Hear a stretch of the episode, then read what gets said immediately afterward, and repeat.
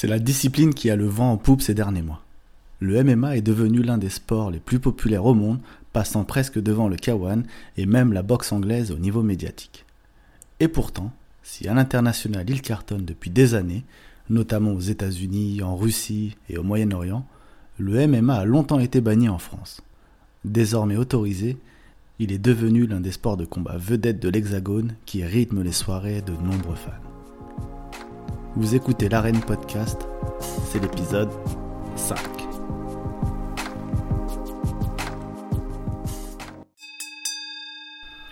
Octogone, Cage, UFC, Bellator, McGregor, Khabib, ce sont des termes et des noms que vous entendez depuis quelques temps désormais et avec lesquels vous beaucoup se sont familiarisés. Bon, ces termes et ces noms viennent tout droit du MMA, non pas une fameuse assurance, ouais bon, j'étais obligé de la faire, euh, mais une discipline de combat très populaire partout dans le monde. Et si j'ai décidé de consacrer un épisode sur ce sport de combat, bah, c'est parce qu'il est trop peu connu et souvent réduit à octogone sans règles. Vous savez, la fameuse phrase de, de Booba avec, euh, avec Caris, là. octogone sans règles. Parce que c'est le problème. Le MMA pour Mixed Martial Arts, avec mon accent arts martiaux mixtes, bah, c'est trop souvent qualifié de violent en fait. En France d'ailleurs, comme je vous l'ai dit en intro, les, compétitions ont été interdites sur le sol jusqu'à janvier 2020. Janvier 2020. Alors, pour résumer, qu'est-ce que c'est le MMA Si je devais faire une petite définition toute simple, je dirais que le MMA, c'est une discipline où deux personnes, des hommes ou des femmes, pas, pas mixtes, hein, c'est vraiment hommes et femmes, s'affrontent dans une cage ou un octogone, comme vous voulez, on peut dire cage, octogone. Euh, les combattants sont libres d'utiliser tout type de technique efficace euh, et autorisées évidemment. Il y a, des règles dans l'octogone. C'est pas un octogone sans règles. Alors voilà pour la petite définition. Mais maintenant, je vous vois venir avec le Messaïd, ça date de quand le MMA réellement? Alors ça, par contre, c'est une vaste question. Et pour y répondre, je vous fais grimper dans la petite Doloréane que j'ai mis de côté pour un peu d'histoire. Bon, je vais me calmer un peu là parce que je suis en mode euh, Jamie, euh, c'est pas sorcier, et le dog dans, dans, Retour vers le futur. On va y aller direct. On va y aller direct. Allez, direction la Grèce antique. Achille, Hercule, tout ça, vous, vous voyez bien. Donc le MMA, qui est un sport de combat libre, en fait, aurait commencé à être le pancras. Le pancras, c'est une discipline olympique très populaire à l'époque. Euh, ça signifie euh, tout puissant. Tout, euh, tout pour pan et puissant pour cras. Cras, kratos. Voilà, je fais un peu de, grec ancien. À l'époque, il y avait que deux règles ne pas mordre et ne pas frapper aux yeux. C'est tout. Le reste, tout était autorisé. Donc là, euh, les combats s'arrêtaient dès que, dès que l'un des adversaires était mort. tout simplement, ou les deux, ça pouvait. Ou sinon, euh, s'il était inconscient et qu'il lui-même déclarait forfait. en général, euh, le forfait et, l'inconscience, c'est voilà, ça n'existait pas trop et c'était plutôt dès qu'il y avait un mort ou les deux, on arrêtait le combat. Bon, avec la disparition de la Grèce antique et l'arrivée de la Rome antique, vous savez, Spartacus, Gladiator. Bon, Gladiator, il n'a pas existé vraiment. Hein. Vous vous souvenez, c'est le film. Hein. Mon nom est Maximus Decimus Meridius, commandant en chef. Voilà, je vais pas vous la faire. Hein. Et donc, avec la disparition de la Grèce antique et l'arrivée de la, de la Rome antique, il va y avoir l'apparition de sports un peu plus réglementés, comme la lutte, la boxe, d'autres disciplines, euh, qui vont tout de suite nous ramener à 1925. Ouais, on fait un énorme bond en avant. Enfin, je vais J'allais pas faire tous les sports de combat depuis, euh, depuis la Grèce antique, on reste vraiment sur le MMA. Et en 1925, euh, on va se concentrer sur ce qui s'est passé au Brésil, plus particulièrement à Rio de Janeiro. Et à cette époque, il y a une famille qui s'appelle la famille Gracier, j'espère que je le prononce bien, c'est du brésilien, dont l'un l'un des fils, qui s'appelle Gastao, qui va devenir ami avec un japonais qui se nomme Mitsuo Maeda. Et donc Maeda et Gastao sont très amis, se rendent des services, etc. Gastao est un peu dans la politique, donc il lui permet, euh, quand Maeda a des réclamations, il permet de l'aider, etc. Et en retour euh, de cette aide, le japonais va apprendre au fils de Gastao, qui se prénomme Carlos, toutes ses connaissances en judo et en jujitsu. Puis à son tour, Carlos, qui, va tomber amoureux de, des disciplines, il va enseigner à ses frères, dont l'un qui s'appelle Helio, toutes ces techniques. Et cette fratrie, ils sont cinq garçons. Euh, cette fratrie va adapter les techniques de Maeda afin de les rendre un peu plus efficaces, et les plus efficaces possibles. Ils vont notamment créer une académie, une académie de Jiu-Jitsu. Et ils vont lancer ensuite ce qu'on appellera le Challenge Gracie. ce challenge, en fait, ça va être un peu les prémices de ce qu'on a aujourd'hui avec les, ligues UFC, les ligues de Bellator, les grandes, les grandes organisations de combat.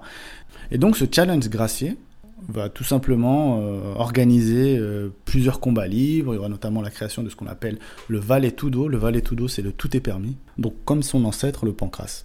Et là, les participants viennent d'un peu partout, euh, comme je vous l'ai dit tout à l'heure, du karaté, de la boxe, de la capoeira, du jiu-jitsu. Les combats deviennent médiatiques et vont jusqu'à être organisés dans des stades de foot. C'est dire la, proportion que ça prend au Brésil, dans un pays de foot quand même. Et le Valet Tudo va ensuite s'exporter aux États-Unis.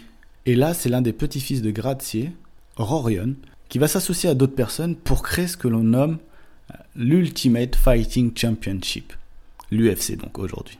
Là, on est dans les années 80, euh, fin des années 80, proche des années 90.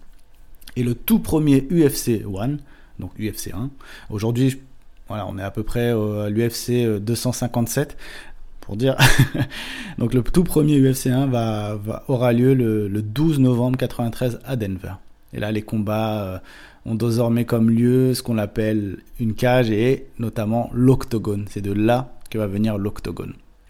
Avant, ça, avant, on n'avait pas de cage. Avant, on s'organisait euh, euh, presque comme sur un ring, etc. Et, voilà, et, le combat avait lieu. Et là, ça va prendre rapidement. Euh, aux États-Unis, forcément, euh, le, côté marketing, Strass, toute l'organisation, c'est parfait. Ces organisations vont avoir un succès fou.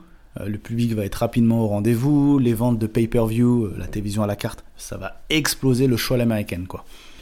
Voilà, donc ça, c'est pour l'histoire. L'histoire du MMA telle qu'elle est. J'espère que j'ai pas été trop long sur ça. Quelles sont les règles? Quelles sont les règles du MMA Alors, en général, un combat de MMA, ça dure 3 rounds. 3 rounds de 5 minutes. Il y a la possibilité d'aller à 5 rounds si le combat met en jeu une ceinture. Donc chaque round a une durée de 3 à 5 minutes, ça dépend. Avec un temps de récupération d'une minute. Pour ce qui est du combat, il est interdit de donner des coups de tête, de frapper à certains endroits, partie intime, gorge, nuque, euh, colonne vertébrale, rein, de mettre les doigts dans le nez, oui, dans les yeux, dans la bouche et dans les oreilles. Vous n'avez pas le droit de, projeter votre adversaire hors de l'octogone. Bon, ça, faut le faire quand même, de soulever et de le, jeter. Vous n'avez pas le droit de cracher, ni de griffer, de mordre, pincer euh, son adversaire, tirer les cheveux. C'est interdit. Frapper la tête d'un combattant au sol avec son genou ou son pied. S'agripper sur son short, euh, simuler une blessure, refuser délibérément le combat. Alors ça, par exemple, c'est de l'anti-jeu, c'est normal. Euh, s'introduire dans le coin de l'adversaire. On n'a pas le droit non plus. Et ignorer aussi les consignes de l'arbitre. Quand on dit que le, MMA, c'est pas réglementé, au contraire. Sinon, sachez qu'avant avant un combat, il y a la traditionnelle pesée, mais il y a aussi quelque chose de très important, c'est que chaque combattant doit présenter plusieurs justificatifs. Euh, pourquoi? Bah Pour prouver en fait qu'il est apte au combat. Alors un certificat médical, comme vous quand vous inscrivez euh, à la salle de sport, il y a un examen en plus de l'œil, datant de moins de 3 mois. Il y a un carnet à avoir qui, suit tous les chaos que, que le, combattant a, a subi. Le scanner crânien, au cas où, on ne sait jamais si euh, il a déjà subi un chaos, faut voir comment ça se passe. Un test VIH et d'hépatite.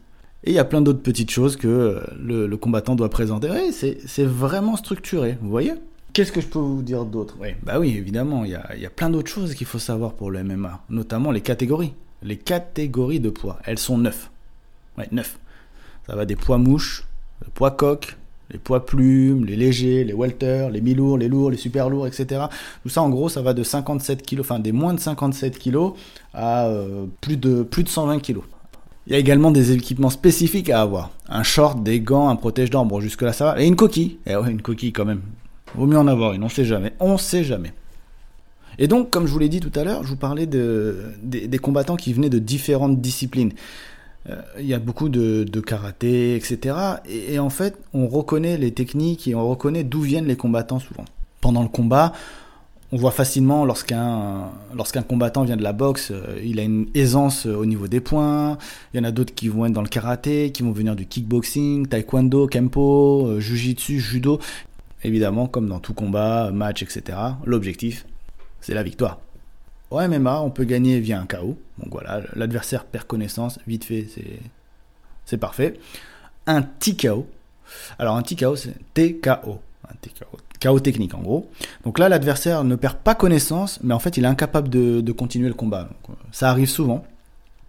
Une soumission aussi. L'adversaire met fin euh, au combat parce que euh, il peut plus du tout bouger. C'est souvent au sol les soumissions et il tape trois fois au sol pour dire qu'il abandonne. Ou sinon, on peut aussi perdre avec une disqualification en cas de non-respect des, règles. Et si jamais les deux combattants terminent debout, tout va bien, etc. pour eux, là ce sont les juges qui décident. C'est comme en boxe, il y a des points qui sont attribués, etc. Ce qu'il faut savoir également pour euh, concernant le MMA, c'est qu'il y a plusieurs ligues. Alors la plus connue, celle que je vous ai euh, dit tout à l'heure, qui a été créée euh, en 1980, dans les années 80, l'Ultimate Fighting Championship, l'UFC, c'est la plus célèbre. Évidemment, c'est celle qui organise les plus gros combats, qui a le plus d'argent parce qu'elle accueille les plus gros combattants. Euh, je vais citer Conor McGregor par exemple, euh, Khabib, c'était euh, Khabib Nurmagomedov. Mais on a également d'autres, hein. on a le Bellator, le Bellator qui propose également de très très bons combats et d'énormes combattants. On a la Cage Warriors. beaucoup de jeunes vont faire leur gamme dans la Cage Warrior et ensuite ils vont être recrutés en UFC ou en Bellator. Et concernant les combattants, on a plusieurs stars. Je ne vais pas vous citer tous les combattants, mais je vais vous sortir les petites stars, les petites stars les grandes stars du MMA d'aujourd'hui et d'hier. Aujourd'hui, oui, vous connaissez tous Conor McGregor, euh, Khabib Nurmagomedov. On a eu Randy Couture, Georges Saint-Pierre, Tito Ortiz, Wanderlei Silva, John Jones, Anderson Silva. Mais pas que chez les hommes. Mais chez les femmes également. Hein. Je vais vous citer Ronda Rousey, forcément, c'est la plus connue, euh, la plus connue, la plus charismatique. Alors, pour prolonger un petit peu le plaisir de cet épisode de MMA, je me suis dit que j'allais vous sortir quelques petits records. Le combat le plus long de l'histoire a eu lieu en 1955, en mai précisément. C'était Helio Gracier, que je vous ai parlé tout à l'heure, vous vous souvenez? Eh ben, il avait affronté euh, l'un de ses élèves et Helio a perdu au bout de 3 heures et 45 minutes. Vous vous rendez compte Un combat de 3 heures et 45 minutes. Je veux même pas savoir dans quel état ils ont terminé tous les deux. Ça doit être incroyable. le chaos le plus rapide, 2 secondes. 2 secondes. Voilà, tu rentres sur le, dans l'octogone, l'arbitre dit c'est parti, boum, deux secondes, t'as même pas le temps de, combattre, c'est fini pour toi. C'était Chris Clemens qui a placé un direct du droit à Lotaro Tukas, c'était en 2006. Enfin, je voulais terminer sur une chose, c'est sur la partie cinéma. Il a souvent été représenté, mais alors de la mauvaise manière, souvent violent, notamment avec deux, deux films très connus, Bloodsport avec Jean-Claude Van Damme et Fight Club Fight Club avec, euh, avec Brad Pitt. Alors ouais, ces films ont eu un, énorme carton, il n'y a aucun souci, euh, ils se regardent, il n'y a pas de problème. Sauf que le problème, ça a donné une image assez négative du MMA, parce que ça a souvent, été, parce que ça a souvent été confondu avec, un, avec les combats de rue, etc., comme si euh, ce n'était pas organisé, qu'il n'y avait pas de règles, comme je vous l'ai dit tout à l'heure. Heureusement, il y a eu Warrior, qui est sorti un peu plus tard, et là, voilà, ça a rectifié le tir, c'était pas mal du tout. Voilà, c'était la Reine Podcast. J'espère que cet épisode explicatif et historique vous aura plu. N'hésitez pas à vous abonner sur les plateformes, euh, à partager autour de vous, à laisser des commentaires. à très bientôt pour un nouvel épisode.